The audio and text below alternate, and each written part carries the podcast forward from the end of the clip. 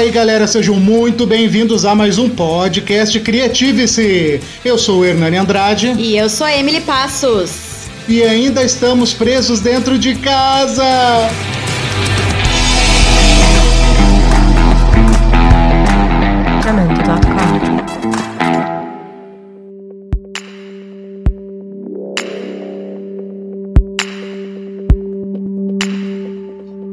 Né, pessoal? Depois de praticamente enlouquecer, de não saber mais o que inventar para fazer dentro de casa, nós resolvemos então chamar especialistas para falar conosco, para nos ajudar a entender o que está acontecendo nesse período de quarentena, por que estamos nos sentindo tão loucos.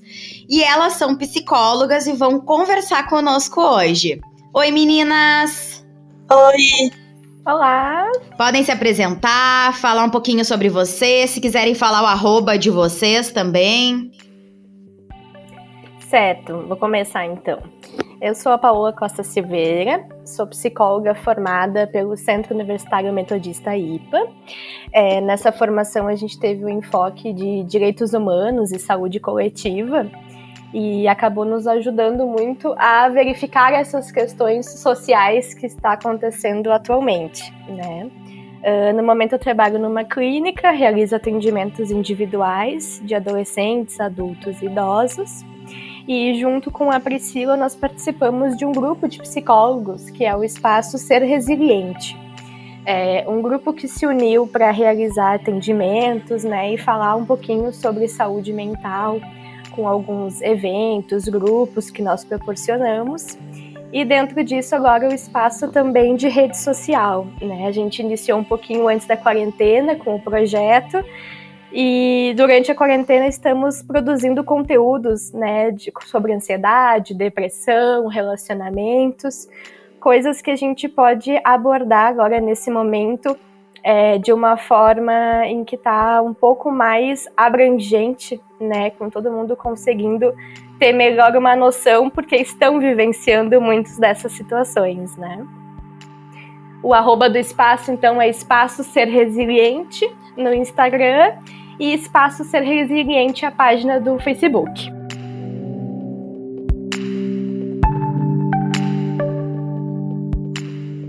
Eu sou a Priscila da Silva Ribeiro. Também a minha formação foi junto com a Paola, no Centro Universitário Metodista IPA, com um enfoque nos direitos humanos e saúde coletiva. Eu faço atendimentos clínicos uh, individual com criança, adulto e idosos. Faço atendimento home care também por uma clínica, através de uma clínica. E trabalho num centro de reabilitação álcool e drogas. Que bacana, é muito bacana ter vocês aqui hoje. Já gostaríamos de, de agradecer a presença de vocês.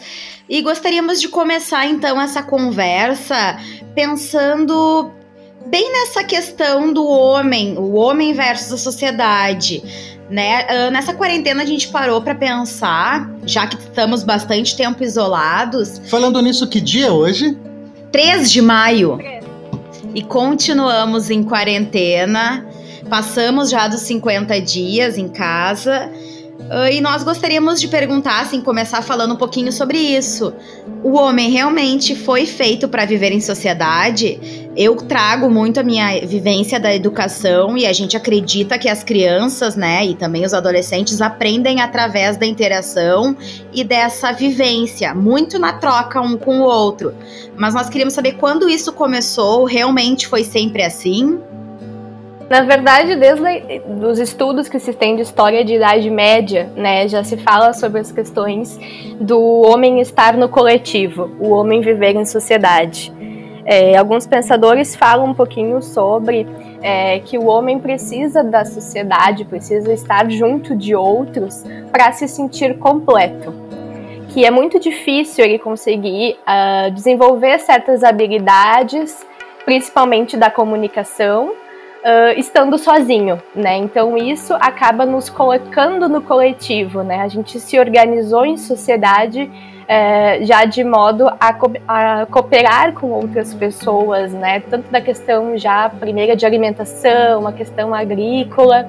Já nesses primórdios a gente tinha um pouco dessa conexão com outras pessoas e a necessidade, inclusive, de estar em família, né? Constituir família da forma como fosse, né? todo ser humano, desde que nasce até o momento que morre, ele precisa da companhia de outros seres humanos, né? Uh, Para a psicologia, nós nos constituímos através do olhar do outro. Então, e Aristóteles vai dizer que a própria natureza, é a própria natureza que exige a vida em sociedade. E nós pertencemos a vários grupos simultaneamente, a família, a escola, igreja, clubes, enfim, a gente sempre uh, nós sempre pertencemos a grupos, né? Deixa eu fazer uma pergunta que eu acho que é a pergunta de um milhão de dólares, né? O homem que fez a sociedade ou é a sociedade que fez o homem? Quem que influencia em quem nessa história? Aí a gente vai voltar para a questão do ovo ou da galinha. Exatamente.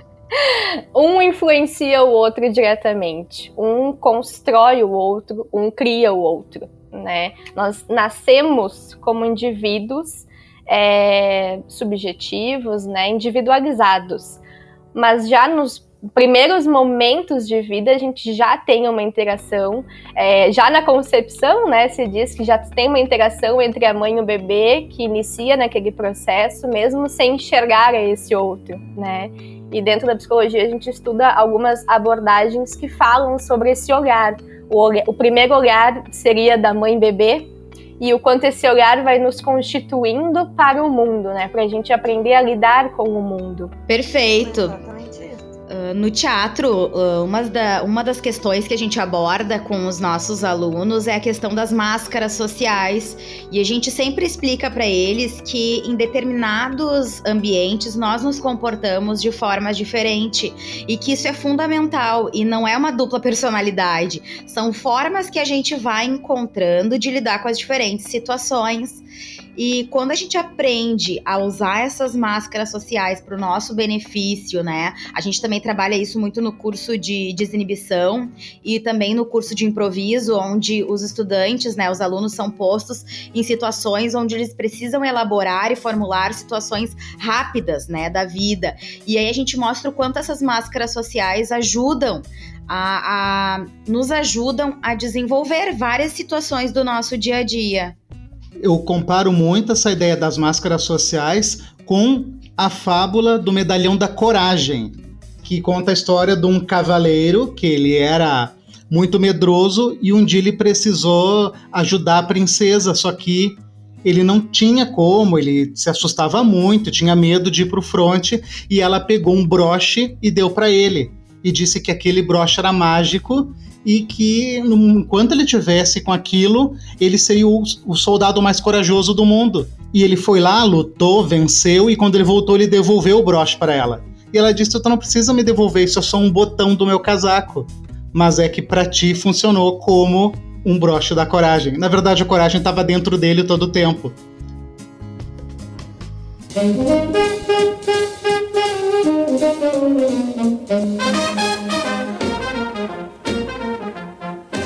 Isso é, que a Emily falou sobre as máscaras sociais me lembrou um estudo que a gente faz sobre os papéis, é, quando a gente vai abordar sobre os papéis que cada um de nós exerce e quanto cada tipo de papel vai nos exigir uma forma de lidar.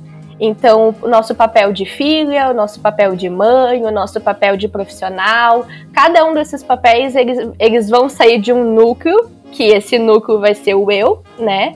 E cada um deles vai exigir que a gente tenha uma postura, uma forma de lidar, uma forma de tratar, algumas situações que emergem mais naquele ambiente, né, de estresse, coisas do tipo, que em outros ambientes não necessariamente essas coisas são colocadas. E se esse eu, né, que aí tu fala sobre essa coragem, esse eu, esse núcleo, ele não está bem estruturado, a gente não consegue necessariamente colocar esses outros papéis ativamente. Eles acabam ficando muito deficitários e a gente não consegue é, validar essas emoções se elas não estão bem enraizadas em nós. O ser humano ele tem múltiplas facetas, né? E essas múltiplas facetas que nos permitem interagir com os demais. Vou ser a Priscila psicóloga, Priscila filha, Priscila mãe futuramente, Priscila esposa. Então, e tudo bem, a gente precisa ter essas múltiplas facetas. Nós não precisamos ser a mesma pessoa o tempo inteiro. Não é ter dupla personalidade, não é nenhuma patologia. O ser humano ele tem múltiplas facetas e nós precisamos desenvolvê-las. E agora eu quero pegar então esse gancho das múltiplas facetas e eu quero entrar no assunto reality shows e o ser humano como observador do próprio ser humano. Por que, que a gente acaba tendo tanta vontade de assistir o outro? E também essa necessidade que a gente tem de se identificar com alguns personagens, e eu não trago nem de reality show, mas também de filmes e séries. Por que, que a gente precisa ter essa representatividade? justamente por essa construção que a gente tem, né? Não necessariamente essa construção ela vai se dar por total em algum tempo. Ela vai sempre ser renovada de alguma forma. E ver como o outro está agindo, é, criar algumas formas de crítica, de julgamento, faz parte da nossa construção. Quando a gente olha o diferente, uh, a gente se torna mais curioso. A gente pensa: será que eu faria isso também? Será que eu não faria isso? é, eu posso criar uma identidade diferente, eu posso criar uma opinião. Então, por isso que é tão interessante e tão instigador olhar a vida do outro, olhar ele em situações difíceis. Então, os tipos de reality shows que falam sobre isolamento, é, ou que tem testes, que tem uh, coisas de contato com a natureza, né, desafios que nos fazem modificar a nossa construção e nos coloca nessa posição de representatividade, é, de identificação com o outro. Eu acho que a identificação vai fazer nós nos sentirmos pertencente de algo, né? Quando a gente se identifica com algo, vem o pertencimento. Nós vemos que nós não estamos sozinhos. E a gente precisa do coletivo, né? Precisa estar em um, um espaço, se sentir incluso. Então, por isso a necessidade da identificação.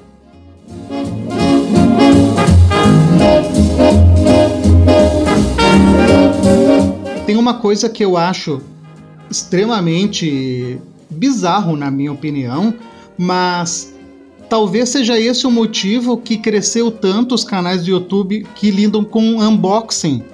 Porque é uma forma, de repente, de quem está assistindo, de certa forma, se identificar e se realizar vendo outras pessoas uh, abrindo e manipulando produtos que tu teria vontade de ter e, enfim, não tem ou por, condi ou por condições financeiras ou não tem porque não tem certeza se vai gostar ou não tô meio certo, tô no caminho? Sim, eu acho que sim. Inclusive, me fez lembrar quanto uh, se popularizou os youtubers e os vlogs e as coisas do tipo, porque é tu ver uma realidade diferente. É como se estivesse te colocando dentro daquela realidade. Antes se tinha muito isso nas novelas, né? Ainda se tem nos filmes, em alguns que tu vê alguma coisa completamente diferente da tua vida, mas que tu fica pensando como é que seria a vida dessa pessoa totalmente diferente. E hoje a gente tem mais acesso com isso, é, com essa questão dos youtubers, né? Que nos trazem realidades diferentes, nos trazem as questões das viagens, né? Dos unboxing, enfim, várias coisas que são diferentes e agora estão mais perto da gente poder notar. É, é maluco porque eu me pego às vezes olhando um cara sentado numa mesa abrindo uma caixa de recebidos, daí tu vê que ali dentro tem livros, tem um monte de coisa, às vezes nem ele sabe que eles estão recebendo, e realmente é uma coisa que, que prende, né? Eu acho que essa nossa curiosidade, enfim, sobre a vida do outro, realmente é uma coisa que prende bastante. E pensando em tudo isso, a gente chega ao momento atual, né? Uh, isolamento, distanciamento social. E a gente já vem conversando, né, nos outros podcasts e a gente tem observado que esse isolamento tem tanto efeitos negativos quanto positivos. esses efeitos eles são normais? É normal a gente estar tá se sentindo um pouco louco, um pouco mais ansioso do que o normal? Por que, que isso está acontecendo conosco? A gente precisa buscar ajuda médica? E principalmente a pergunta que todo mundo tem se feito, né? Eu vejo nas redes sociais, por que que agora que eu tenho tempo livre, eu não estou conseguindo ser produtivo?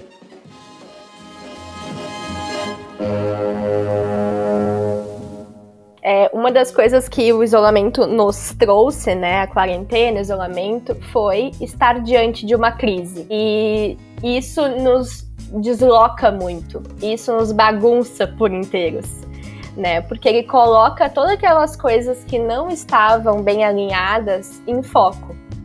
É, todas as emoções negativas que a gente está acostumado a rechaçar, a colocar para o lado, agora a gente tem que vivenciar elas.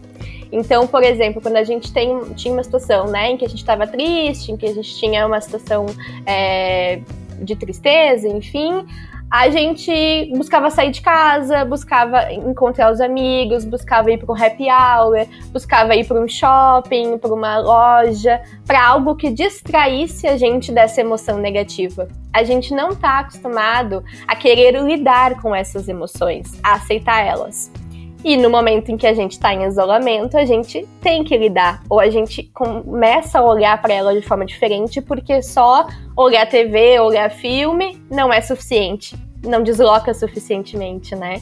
Então a gente é, foi colocado a enxergar melhor essas emoções, por isso que a gente se sente tão desconfortável, a gente se sente tão bagunçado, a gente fica meio louco, né?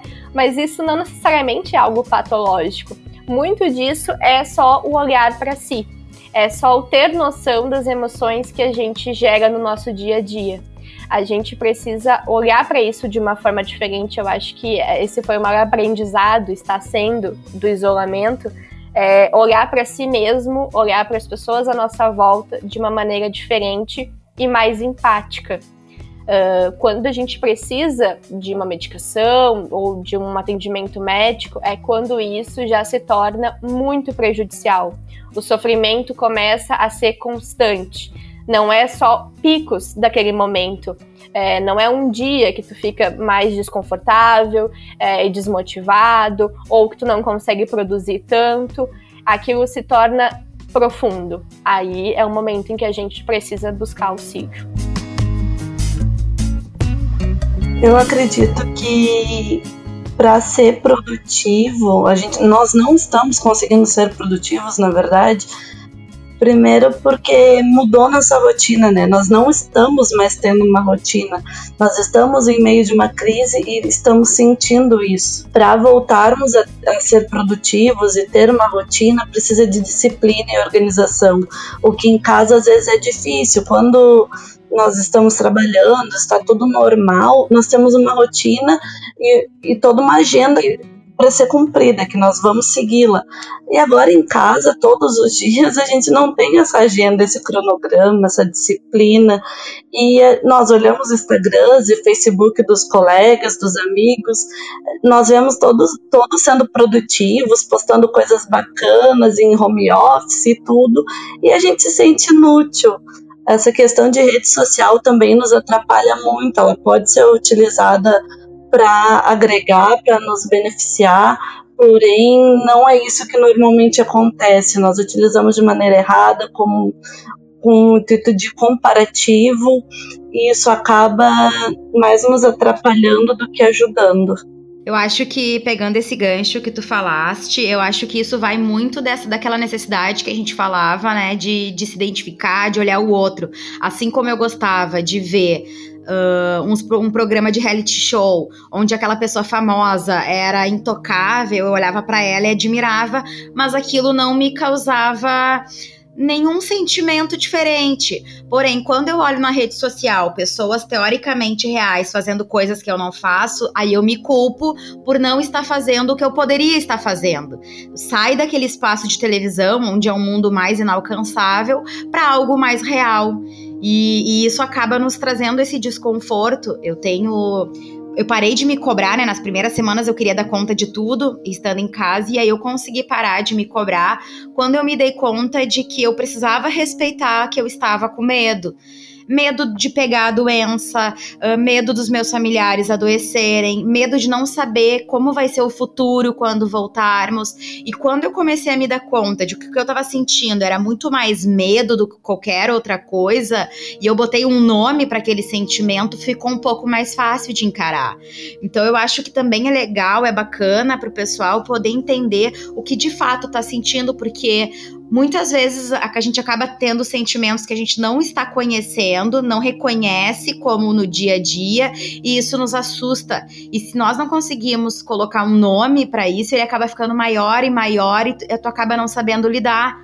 Eu, eu acredito que essa foi uma forma que eu encontrei de, de poder lidar um pouco com esse momento. Cada um criou a sua maneira de lidar, né? E ah, gente, nós precisamos aceitar as emoções, reconhecê-las e aprender a lidar com elas. Que tudo bem, é um momento que está todo mundo fragilizado, é um momento de crise. Nós não vamos estar 100% e nós precisamos admitir isso. Ninguém precisa estar 100%. O que nós precisamos é aprender a lidar com as emoções e contornar, não deixar que isso nos afunde, mas 100% a gente não vai estar mesmo. E um outro ponto que nós vínhamos conversando nos outros podcasts, também com outros convidados, era a questão da convivência familiar, que também era uma coisa que a gente desejava muito, sempre falávamos que estávamos com saudade, que não tínhamos tempo, às vezes para os filhos, para os pais, ah, para o marido, e chega agora neste momento de, de convivência, onde a gente é realmente obrigado a estar no mesmo ambiente, né, 24/7, e muitas famílias acabam se vendo agora um pouco desestruturadas, não sabendo lidar um com os outros.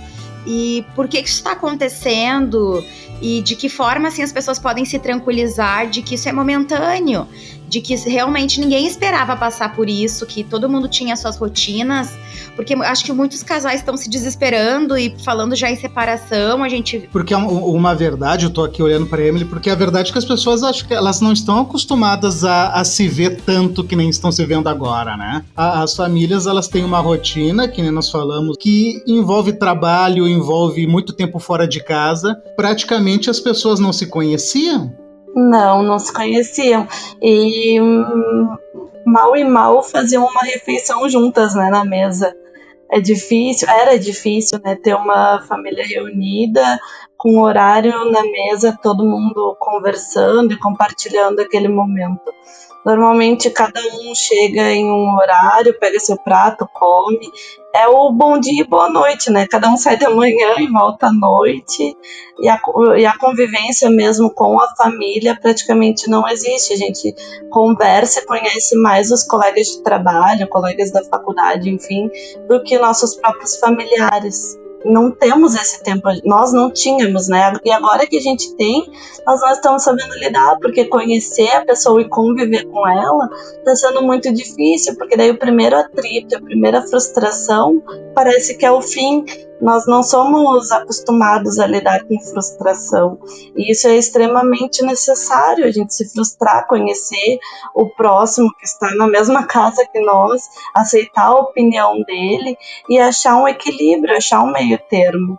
Principalmente porque isso pegou todo mundo de surpresa, né? As coisas começaram a acontecer muito rapidamente, é, tudo começou a mudar, de repente os estabelecimentos estavam fechados, de repente tinha ordem para fechar os locais e a gente começou a se sentir desamparado, né? E aí por isso essas questões de medo, de angústia, de incerteza começou a nos dominar por não, não saber o que estava acontecendo, né, necessariamente, e não saber como lidar, principalmente de não ter um cronograma de como as coisas iam acontecer, quanto tempo ia durar e quanto tempo está durando, né? E o que, que vai acontecer depois. Acho que principalmente é isso que nos colocou nesse movimento de estar mais perdido, porque não tinha um script. Tudo foi acontecendo e a gente não está acostumado a lidar com o imprevisto. Ei, eu fico pensando ainda que o fato de ter sido algo imposto, acredito que nada que é imposto, nada que é obrigatório, acaba batendo bem, né? Nós temos uma resistência ao que é novo e principalmente aquilo que nos é imposto.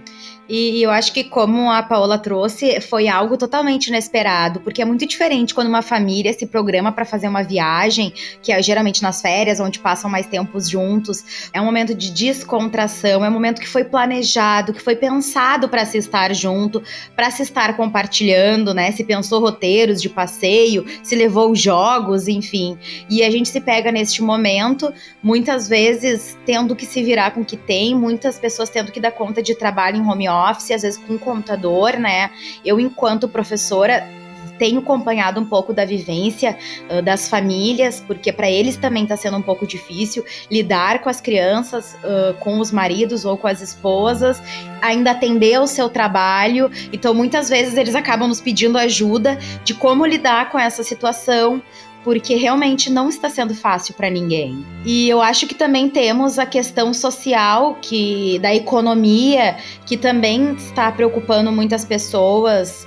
Uh, eu acredito que muitos donos de pequenas empresas, de pequenos negócios e também muitos funcionários sem saber se vão ter os seus empregos. No primeiro momento, eu vi que muitas empresas acabaram dando férias coletivas, mas o o tempo de quarentena aumenta, aumenta e ninguém sabe muito bem como vai ficar. Isso acaba mexendo muito, né, com a, com a emoção das pessoas. Aí eu queria uma opinião de vocês. Nós não temos os, os dados aqui oficiais, mas nós ficamos conversando muito a respeito disso.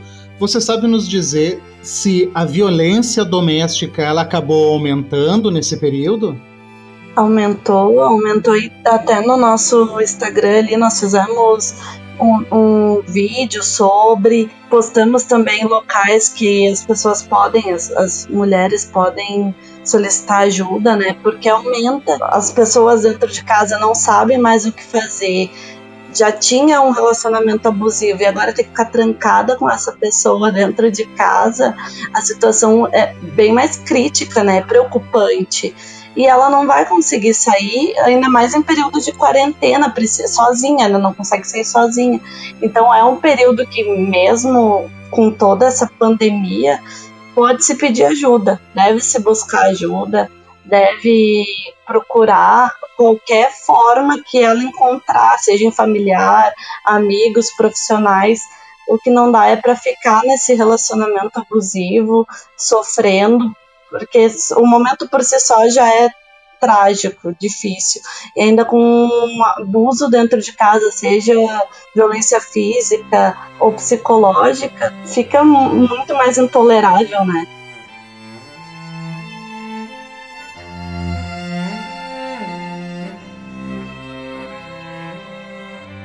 temos indícios de que muitos problemas sociais tomaram outras formas durante esse isolamento dessas questões está uma delas a violência doméstica, quanto as questões de ansiedade, depressão, né, relacionadas à saúde mental, é, quanto à alimentação, então obesidade, anorexia, coisas do tipo. E dentre essas informações, acho que o mais importante que a gente precisa olhar é para olhar para si mesmo uh, entender melhor essas emoções, se conhecer melhor. Como a Emily tinha dito, né, que ela começou a olhar melhor para isso que ela estava sentindo e daqui a pouco ela conseguiu nomear, nomeou como medo. E aí ele tomou uma forma. Quando ele toma uma forma, tu consegue lidar com ele, tu consegue ver, então, como é que eu faço para lidar com esse medo? Que estratégias eu vou criar para lidar com isso? E acho que esse é o principal ponto. Em qualquer uma dessas situações, olhar melhor para si mesmo, para os outros que estão dentro da sua casa, perceber essas dificuldades e tentar agir da forma que for, seja com conhecimento, seja com informação, seja com ação.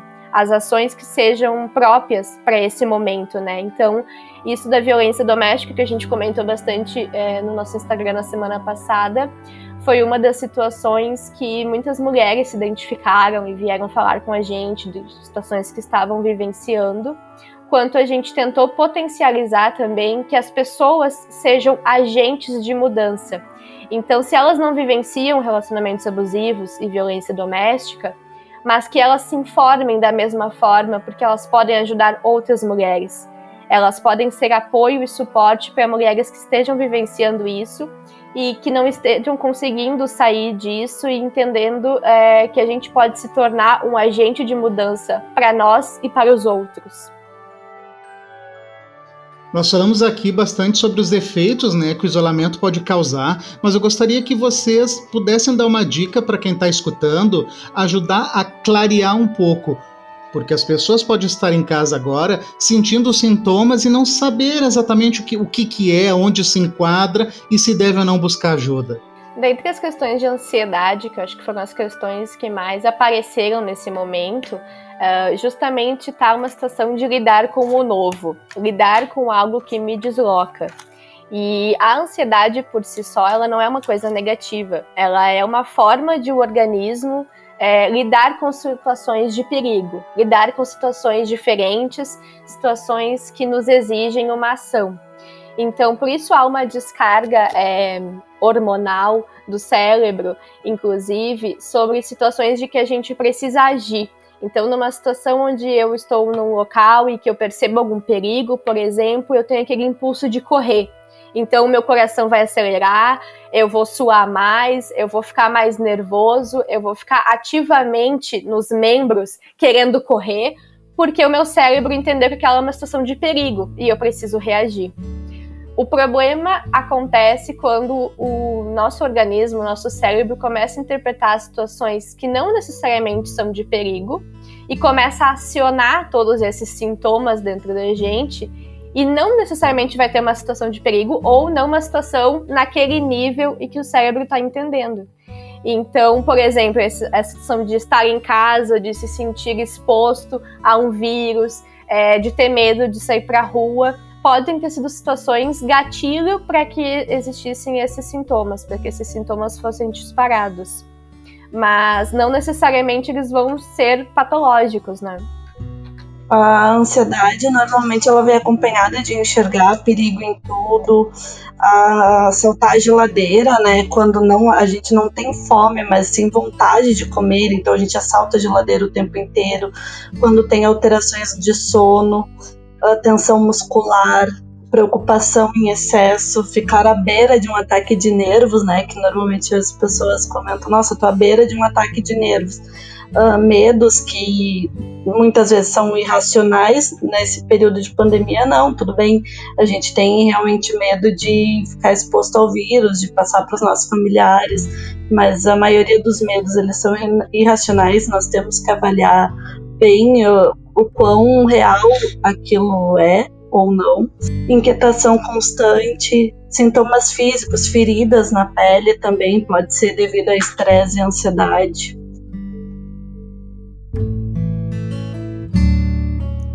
Em que ponto, mais ou menos, a pessoa deve procurar um auxílio? E também acho que é importante perguntar para as gurias, nesse período que estamos uh, reclusos, de que forma procurar ajuda, já que o recomendado é não ir né, até as suas clínicas ou não ir até o posto de saúde. Então, de que forma buscar ajuda neste momento? Todos os profissionais da saúde estão autorizados a fazer atendimentos online. Então, tanto os psicólogos, quanto psiquiatras, quanto inclusive médicos de outras especialidades já estão disponíveis para fazer esse tipo de atendimento. É, nós do espaço, por exemplo, estamos todos em atendimento online para o home office. É, tem alguns grupos de Facebook também que fazem esse auxílio, que fazem essa escuta.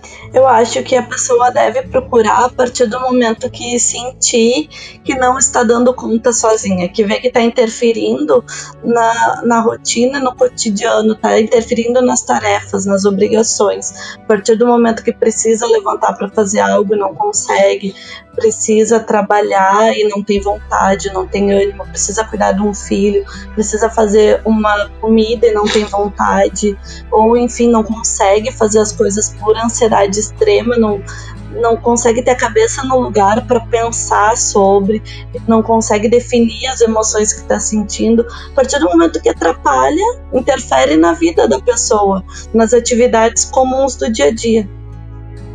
Mas agora eu estava pensando em respeito do, de coisas que podemos fazer, né, para amenizar essa situação. Os nossos bichinhos são muito importantes nesse momento, né? Sim, com certeza eles são uma companhia é, e que não julga, né? Eles não julgam os nossos sentimentos, as nossas emoções, o nosso comportamento. é, eles nos aliam muito a toda essa questão de afetividade que a gente agora está tendo a dificuldade de colocar isso em prática. Eu sempre lembro dos animais que eu gosto muito, de cachorro, de gato, e no início da, da quarentena eu fiquei muito chateado porque algumas pessoas acabaram abandonando seus animaizinhos até entender que eles não tinham nenhum tipo de, de contágio, eles não, não eram portadores. E isso é muito triste, porque o ser humano, como nós falamos antes, né, eles acabam se assustando e agindo por impulso, e, e o medo acaba causando esse tipo de atitude racional. Mas, inclusive, em outro paralelo, teve muitas pessoas que passaram a adotar animais também, né? Até pessoas é, dando uh, cachorrinhos, gatinhos para seus familiares idosos, por exemplo, que estavam num isolamento uh, mais difícil de lidar, né? E que esses animais podiam fazer essa companhia e gerenciar essa afetividade importante. Perfeito, até porque a gente falou das pessoas que estão isoladas com suas famílias, mas a gente também tem que pensar nas pessoas que moram sozinhas e que estão isoladas sozinhas, né? Muitas vezes quem tá numa zona de risco, que tá saindo super pouco, então não vai às vezes nem ao supermercado e nem à farmácia, pode ser que esteja mais de 40 dias sem ver outras pessoas. Então também é uma situação bem, bem complicada tu estar sozinho, tu ter que te encarar, lidar com as tuas questões, aprender a gostar da tua própria companhia. Então, meninas, deixa eu fazer uma pergunta para vocês. Quais são as dicas que a gente pode dar para as pessoas que estão isoladas para se manter com sua sanidade? Antes de vocês responder, eu quero fazer uma perguntinha aqui. Dieta pode fazer? Porque nós estamos de dieta, Emily.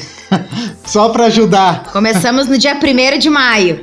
Pode, pode fazer. Quem tava adiando a dieta porque ai, não conseguia fazer uh, por causa da rotina, comia sempre na rua, não tinha condições de cuidar da alimentação. Acho que agora é um bom momento para se cuidar, né? E também quem não conseguir fazer, quem não tiver afim, tudo bem também.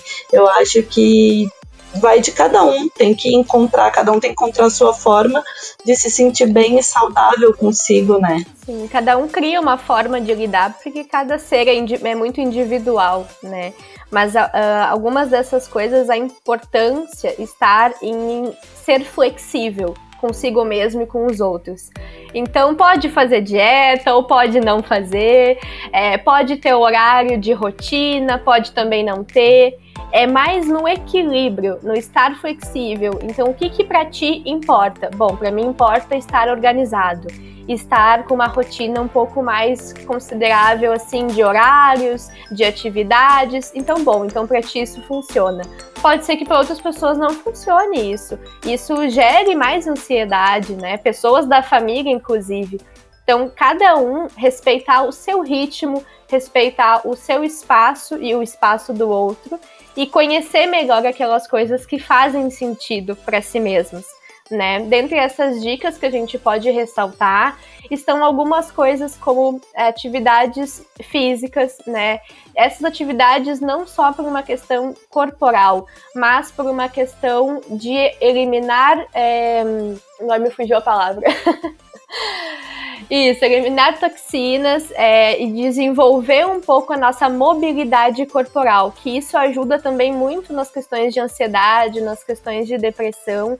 Isso movimenta o corpo e o cérebro, né?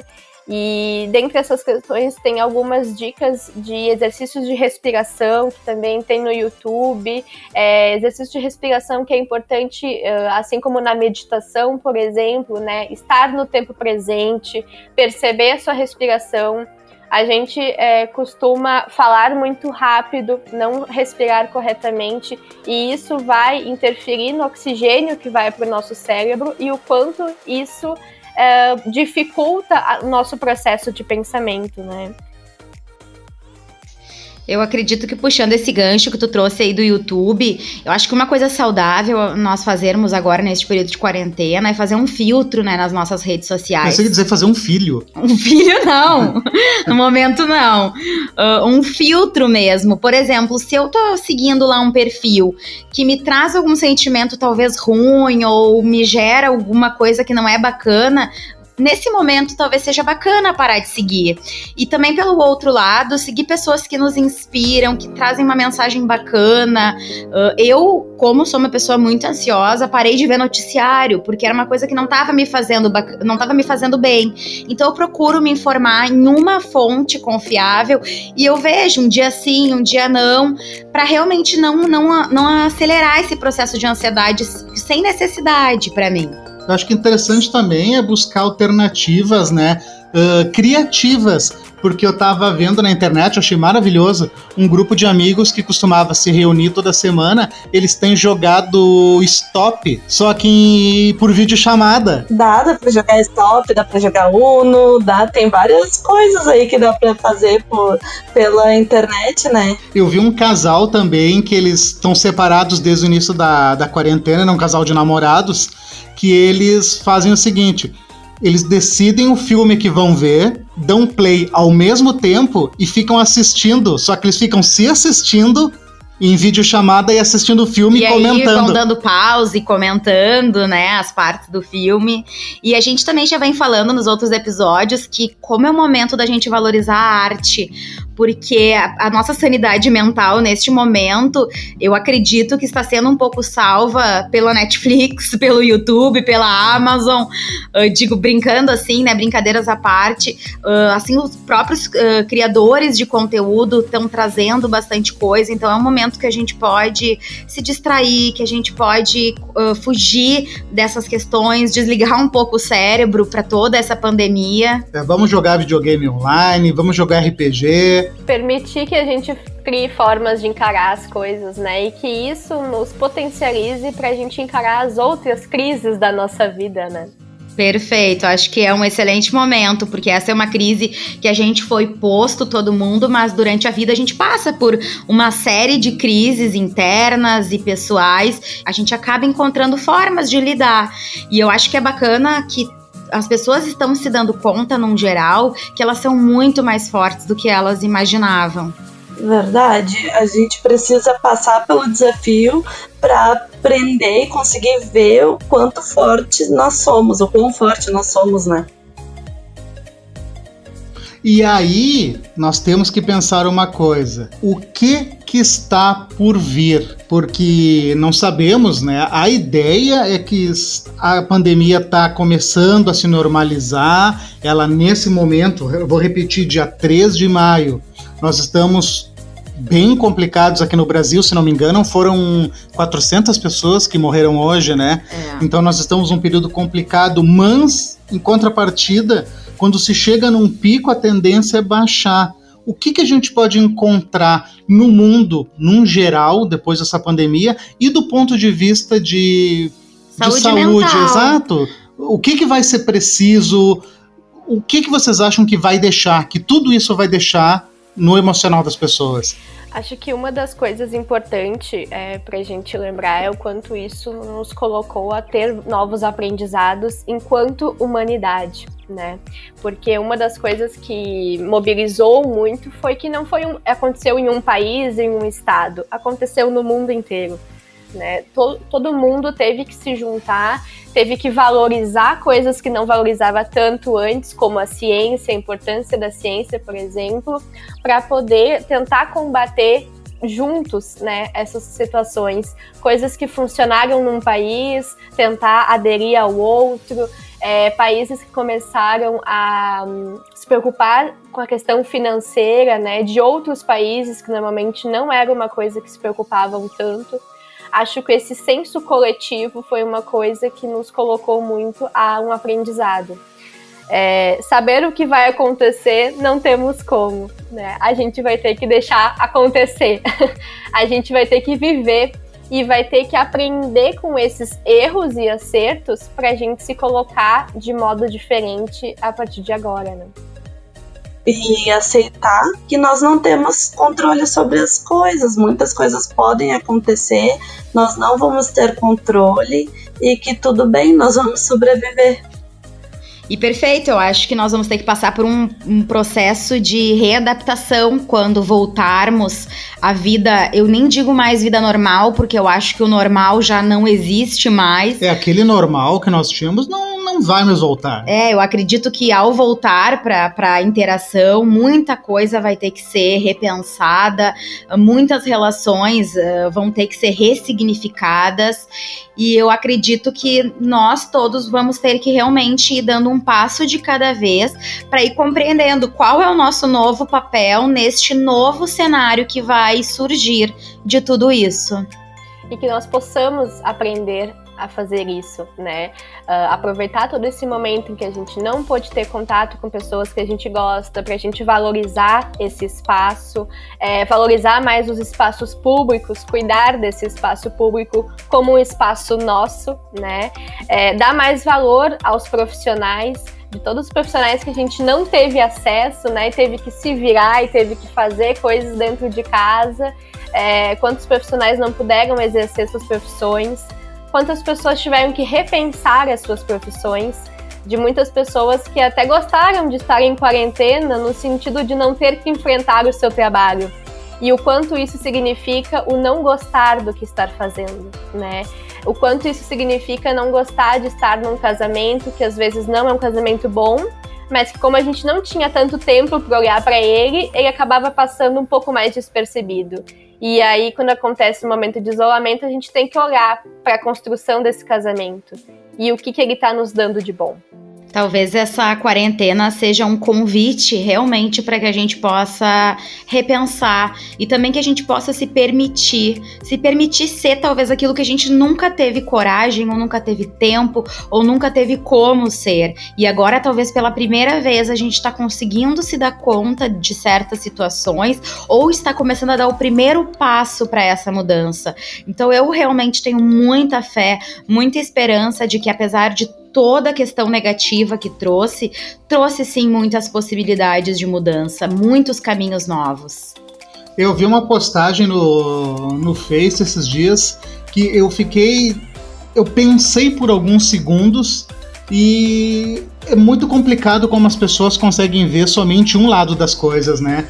Tava escrito assim: que tomara que essa nova geração aprenda que não é necessário ter youtubers, e sim cientistas.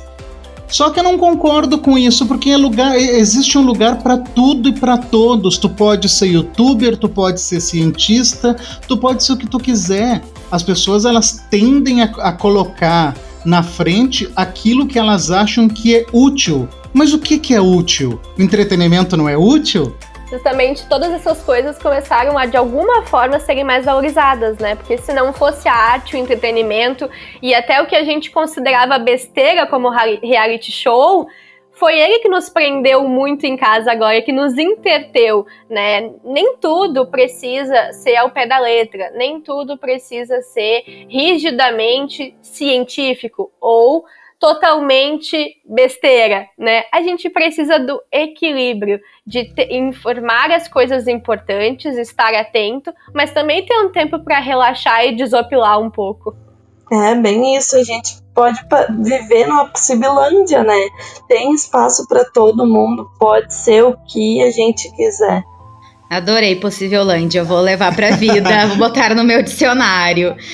Sim. E eu acho que é bem isso, né? Tudo tem os dois lados. Nem tudo é ruim o tempo todo, como nem tudo é bom o tempo todo. E talvez até o momento de vida que nós estamos vivendo vá fazer com que a gente olhe para uma mesma coisa de forma diferente. E que bom se essa quarentena puder nos fazer mudar esse, essa visão, criar esses canais empáticos com situações que até então a gente achava ridículo ou bobagem. E a gente começa a entender por que pessoas também gostavam ou assistiam e eu, no caso trazendo para o reality show, mas por várias situações que nós podemos trazer esse exemplo. Eu acho que a dica, né, que podemos dizer a dica máxima dessa quarentena é relaxa, faz o que gosta, quando quiser e não se culpe por não fazer. Acho que é isso, né? Com certeza. Sim.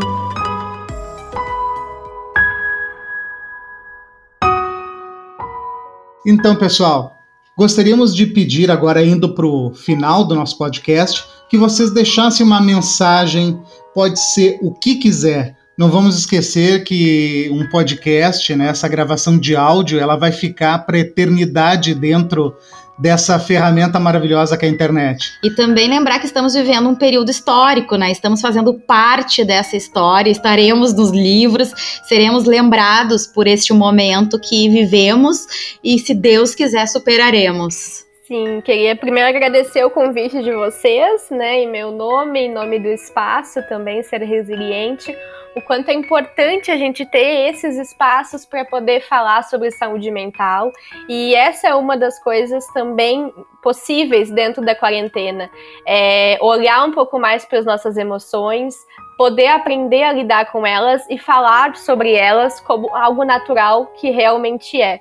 E esse espaço, né, de podcast, enfim, espaços assim, são muito potencializadores para a gente poder tratar desses temas, né?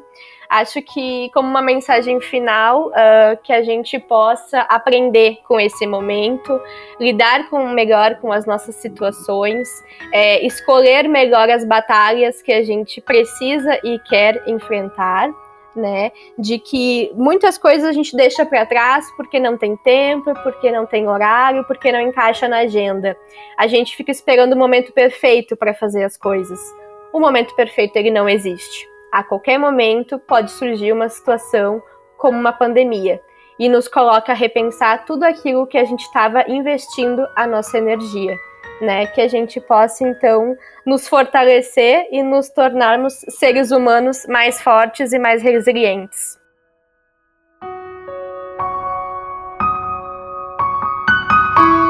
Eu também quero agradecer pelo espaço, pela oportunidade e acho que é bem isso que a Paola falou. Nós havíamos conversado já antes de fazer o podcast sobre essa mensagem e foi algo que nós pensamos que nós precisamos todos uh, sermos mais resilientes, né?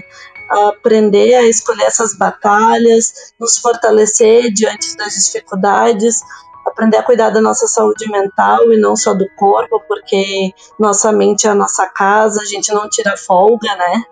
Então, acredito que é isso.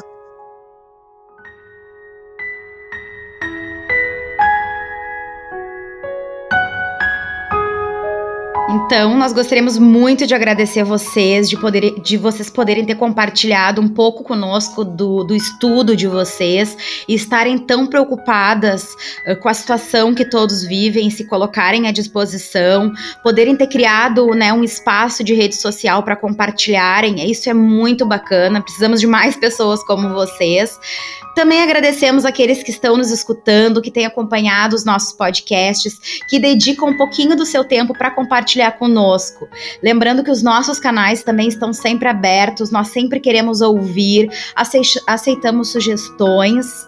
Tanto eu quanto o Hernani, né, estamos abertos para isso. Vocês podem nos mandar através do nosso e-mail, que é o projetocriativice@gmail, ou então nos procurar nas redes sociais, arroba Projeto Criativice no Instagram ou Projeto Criativice no Facebook, e vamos fazer junto este canal. A ideia realmente é que a gente possa ir trocando. E se você estiver passando por alguma dificuldade, busque ajuda. Não deixe para depois, não é bobagem. O que você está sentindo pode não ser bobagem. Converse converse com alguém, se você está isolado sozinho, faça uma videochamada com um amigo, pede opinião dele. As gurias e os canais delas também estão abertos para vocês. E eu gostaria de deixar um último recadinho para o pessoal que vocês não precisam ficar pensando 100% no trabalho. Vamos ver filme, vamos assistir um show, se divirtam um pouco, porque senão a gente vai acabar pirando. Um beijo, beijo. do Projeto Criativice, muito obrigado. E até o próximo!